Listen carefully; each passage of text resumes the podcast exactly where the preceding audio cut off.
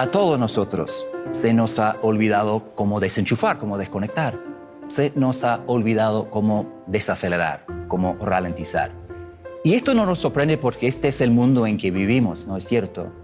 Un mundo obsesionado con la rapidez, con conseguir siempre más y más cosas en menos y menos tiempo.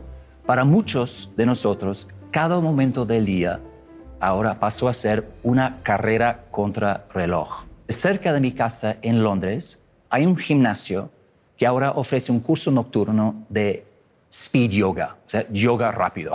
Y esto es para, para los ejecutivos estresados que quieren saludar el sol y doblarse en la postura del loto, pero quieren hacerlo en cinco minutos en lugar de una hora. Se nos hace necesario un, un shock, ¿no? una llamada de atención, algo que nos haga ser conscientes de que hemos perdido el, la capacidad de, de frenarnos, ¿no? de pisar el freno, y que, que esto nos está haciendo daño. Y para mucha gente esta llamada de atención llega en forma de enfermedad. Un día el cuerpo dice, no aguanto más este ritmo. Mi llamada de atención llegó cuando empecé a leerle cuentos a mi hijo. Entonces entraba a su dormitorio al final del día, me sentaba en su cama con un pie en el suelo y le hacía una lectura dinámica de Blancanieves, saltándome renglones, párrafos, páginas enteras, pero nunca funciona, ¿verdad? Porque estos chicos conocen los textos de memoria. Entonces mi hijo siempre me pillaba, me decía, che, papá, porque hay solo tres enanitos en el cuento esta noche. ¿Qué, le pasó al gruñón? Y esta situación lamentable siguió hasta que un día oí hablar de un libro ah, llamado Los cuentos para dormir, ¿no? En un minuto.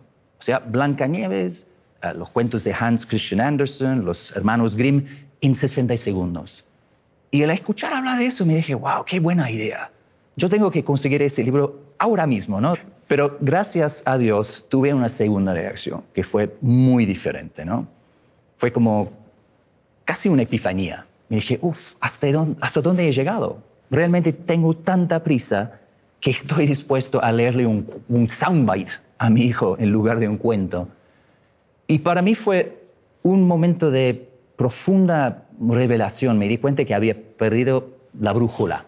La cabeza estaba enloquecido, y que estaba arruinando mi vida con esta adicción a la prisa. El movimiento slow consiste en hacer las cosas a la velocidad justa, correcta o adecuada para cada momento.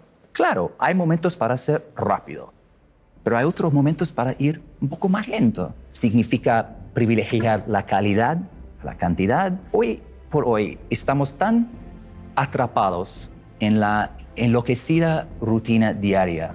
Estamos tan marinados en esta cultura de la velocidad y la, de la prisa que con mucha frecuencia perdemos de vista el enorme daño que nos está ocasionando toda esta prisa, estimulación, multitasking, distracción, impaciencia, velocidad, en todos los aspectos de nuestras vidas. El daño que le hace a nuestra salud y a nuestra dieta, a nuestras relaciones afectivas, familias, comunidades, escuelas, y también el daño que le hace a nuestra capacidad de trabajar, de innovar, de crear, de, de pensar, de reflexionar.